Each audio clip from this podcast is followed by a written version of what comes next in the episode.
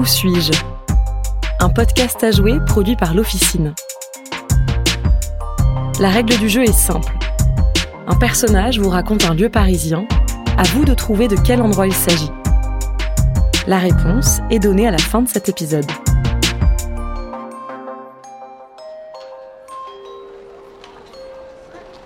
C'est sur cette place triangulaire que nous devons retrouver Albert le Grand. Aristoteles autem non sic, sed ex naturis rerum. On l'entend là-bas qui termine son cours depuis son perchoir.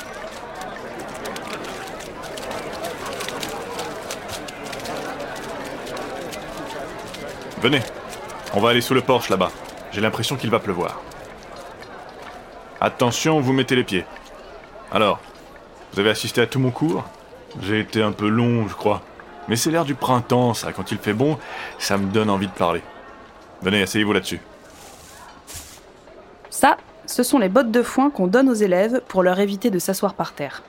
Une rue toute proche de la place que nous cherchons, dans laquelle se trouvaient plusieurs écoles, s'appelle d'ailleurs rue du Foire, ancêtre du mot fourrage. D'où viennent les élèves? Eh bien, ça dépend.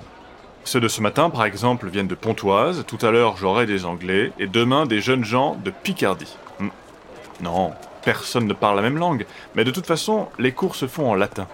En latin, un peu comme le quartier où se trouve la place que l'on cherche. Ça fait quoi À peu près deux ans que je donne cours ici? Bon, je dois vous avouer qu'en arrivant, je ne m'attendais pas à parler en plein air comme ça.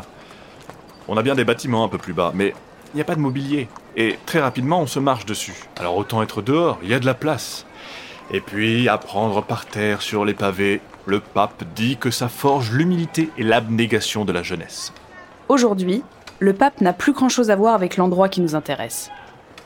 La jeunesse, en revanche, y est encore présente. Les facs alentours accueillent les étudiants et les bars sont pleins à craquer. Oui, vu de l'extérieur, évidemment, on pourrait se croire dans une basse-cour avec la paille, les saletés, et puis les bêtes. S'il savait que ce quartier est maintenant l'un des plus chics de la capitale. Justement, derrière vous, là, c'est la boucherie de Sainte-Geneviève. Hein? Attention au sang sur vos chaussures. Les vaches sont abattues plus loin, de l'autre côté de la Bièvre, la rivière que vous trouvez un peu plus en bas. Et ensuite, elles arrivent ici, par le pont aux tripes, en passant à côté des arènes. Et ça bosse. C'est un défilé de bestiaux permanent. Alors il faut m'imaginer parler de dialectique et de théologie avec la vue des carcasses qui dégoulinent derrière les écoliers. Et puis les odeurs de viande. Albert le Grand, dit Maître Albert, est un professeur déjà réputé dans toute l'Europe. Ce dominicain allemand, un religieux, fait partie des nombreux intellectuels attirés par la rive gauche.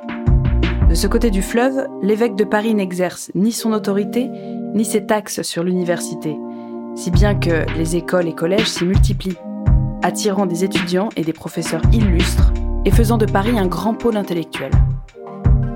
Le plus célèbre héritage de cette époque La Sorbonne, qui sera créée quelques années plus tard, en 1253, pas très loin de la place que l'on cherche. Le vent de liberté incarné par les étudiants qui arpentent la place va parfois s'éteindre. Au XVIe siècle, cette place va servir de lieu d'exécution. Avoir le calme placide et chic de l'endroit de nos jours, difficile d'imaginer qu'ici, on a brûlé, pendu ou écartelé les hérétiques et les assassins. Oui, j'enseigne à peu près tout ce qu'Aristote a pu dire ou écrire.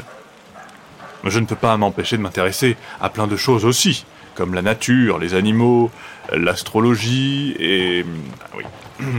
L'alchimie aussi. Oui, oui, je peux arriver à quelque chose. On peut transformer le plomb en or ou en argent. Certains de mes étudiants m'appellent même le magicien. Combien coûte l'université? Tenez-vous bien Rien du tout. Tout le monde peut apprendre. Après, il faut encore euh, pouvoir vivre à Paris, et ça, ce n'est pas gratuit. Tenez, il n'y a pas longtemps, un de mes étudiants, un Normand, il était sale, maigre, vraiment en triste état. Alors je me suis arrangé avec une auberge près d'ici pour lui trouver une chambre. Je lui en paye une partie et je lui donne un peu de papier, de l'encre, des bougies. Qu'est-ce qui se passe là-bas? Ah, une bagarre.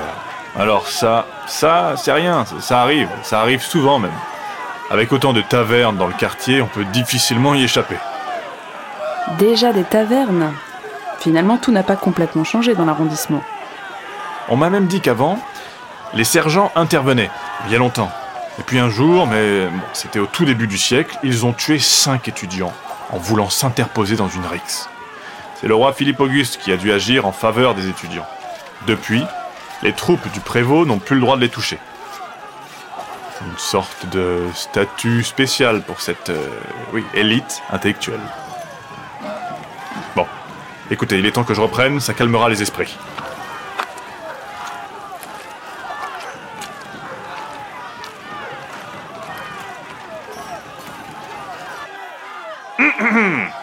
Esse enim quod aec sentia considerat. Non, non. Écoutez, non accipitur contractum ad hoc vel illud, sed potius prima el fluxio dei. Albert le Grand donnera cours sur cette place pendant trois ans. Il enseignera ailleurs les principes d'Aristote toute sa vie et reste l'un des penseurs les plus importants du XIIIe siècle. Il sera nommé évêque, puis à sa mort sera béatifié et enfin canonisé des siècles plus tard. La place sur laquelle il enseignait porte aujourd'hui un nom que l'on croirait hérité du sien. Mais il semblerait plutôt que ce soit la déformation du nom de Jean Aubert, un illustre abbé local. C'est aujourd'hui un bout de béton en triangle, cerné par de grandes rues et un fameux boulevard. Elle est surtout connue pour avoir donné son nom à une station de métro, sur la ligne 10.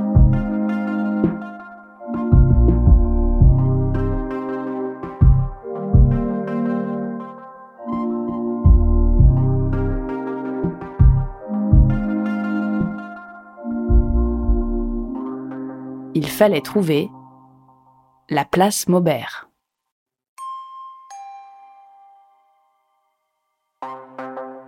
Où suis-je est un podcast à jouer produit par l'Officine et Thibaut Delavigne.